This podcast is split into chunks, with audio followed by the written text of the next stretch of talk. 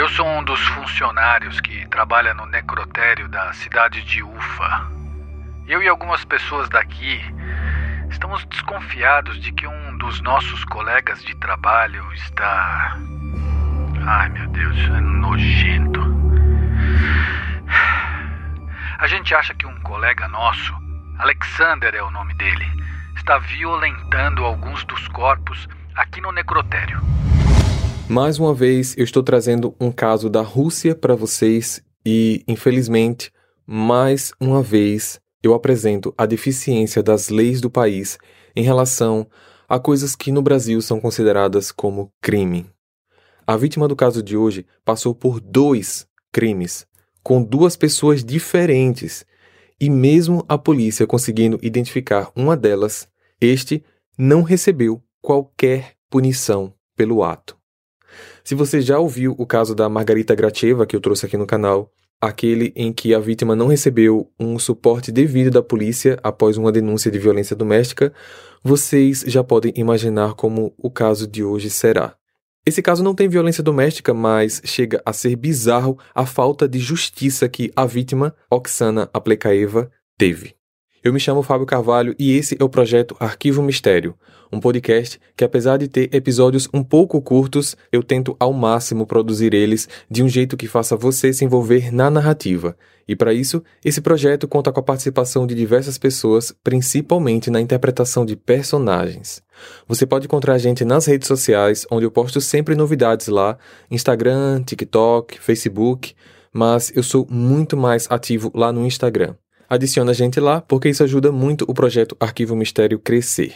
Vocês sabem também que os episódios aqui não têm propagandas, a gente que faz parte do projeto não recebe qualquer remuneração de empresas para estar aqui, mas todo o processo criativo não é barato. Eu produzo episódios porque gosto, porque amo, o pessoal que dá as vozes aos personagens também, é muita gente envolvida para produzir tudo e a gente depende exclusivamente de vocês.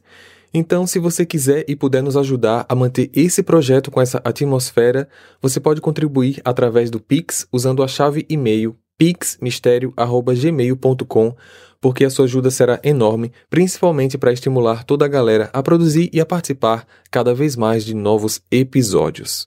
Fechado? Recados dados, vamos para o caso de hoje.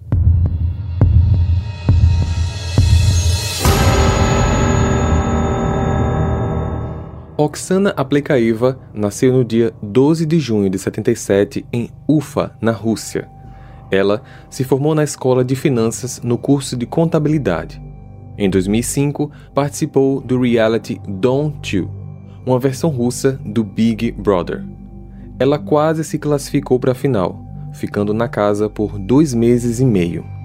Após a visibilidade do programa, Oksana conseguiu diversos trabalhos como modelo acabou conhecendo também o tenista Marat Safin, com quem manteve um relacionamento por alguns meses durante o ano de 2006. Mas, aos 31 anos, com todo o sucesso e fama, no dia 1 de setembro de 2008, infelizmente, ela foi encontrada sem vida às margens de uma rodovia da capital russa, Moscou. O laudo legista informou que, apesar de diversas agressões físicas, a causa da morte foi estrangulamento. Vale ressaltar que seu corpo não apresentou qualquer indício de violência sexual. As investigações iniciaram, mas a polícia não sabia nem por onde começar exatamente, pois não existia qualquer pista que pudesse direcionar as investigações. Oksana foi enterrada no dia 11 de setembro de 2008 e não demorou muito para que o caso fosse arquivado por falta de pistas. Dez anos depois, após o assunto voltar à tona na mídia, já que ela era uma celebridade na Rússia, a polícia decidiu reabrir o caso com novos investigadores para ver se existia alguma pista que não foi percebida. Com a autorização da família, eles resolveram exumar o corpo para fazer novas coletas e novos exames de DNA. Quando o resultado dos novos exames saíram, algo muito estranho foi encontrado. Oksana tinha sofrido sim violência sexual. Como que o laudo médico não tinha percebido isso antes. Apesar deles tentarem manter essa informação em segredo, isso acabou vazando e algumas revistas acabaram falando sobre essa nova descoberta. Apesar do choque que o país ficou, principalmente por não confiar na polícia, essas publicações acabaram trazendo uma informação completamente inesperada. Alô, bom dia. Eu prefiro não me identificar porque eu tenho uma informação muito delicada para ser averiguada e talvez isso possa ajudar nessa nova descoberta do caso da Oksana. Eu não faço ideia de quem causou a morte dela, mas eu acho que sei quem quem usou o corpo dela. Eu sou um dos funcionários que trabalha no necrotério da cidade de Ufa.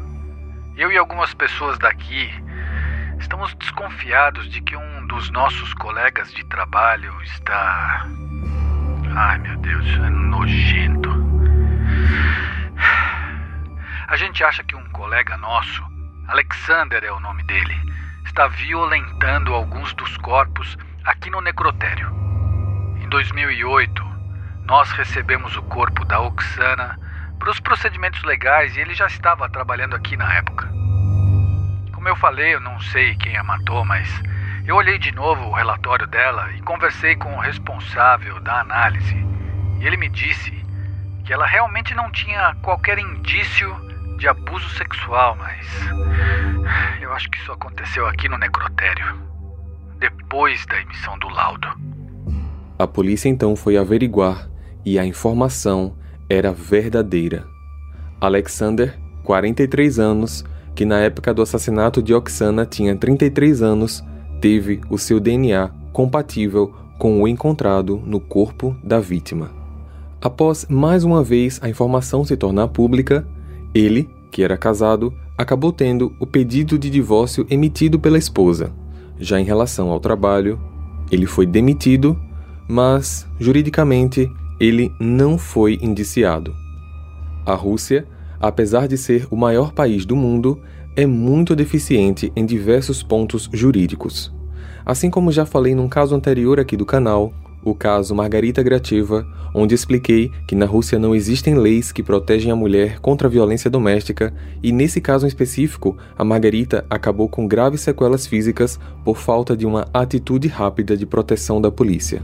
No caso de Oksana, Alexander não recebeu qualquer tipo de punição criminal, pois, na Rússia, necrofilia não é classificado como um ato criminal. Para nós, brasileiros, o tratamento dado a ele chega a ser absurdo, mas, acreditem ou não, na Rússia ele não pode ser chamado de criminoso, pois não existe lei que o identifique dessa maneira. Infelizmente, até hoje, Oksana não teve justiça nem pelo seu assassinato e nem pela violação do seu cadáver. Compartilhe esse episódio com seus amigos para ajudar no crescimento do canal. Para ver as fotos desse caso, basta seguir a gente no Instagram, arroba Arquivo Mistério, ou o nosso canal lá no YouTube. Eu vejo vocês então no próximo caso. Combinado? Até lá! Hey! Você se interessa por crimes reais, serial killers, coisas macabras e tem um senso de humor um tanto quanto sórdido? Se sim, você não está sozinho. Se você precisa de um lugar recheado de pessoas como você, venha conhecer o podcast Pátria Amada Criminal. Todas as semanas tentamos entender o pior da humanidade. Nesse processo a gente ri, chora, fica brava, fofoca, porque afinal de contas é assim que a gente fala quando está entre amigos. Suas novas melhores amigas trevosas estão aqui no Pátria Amada Criminal.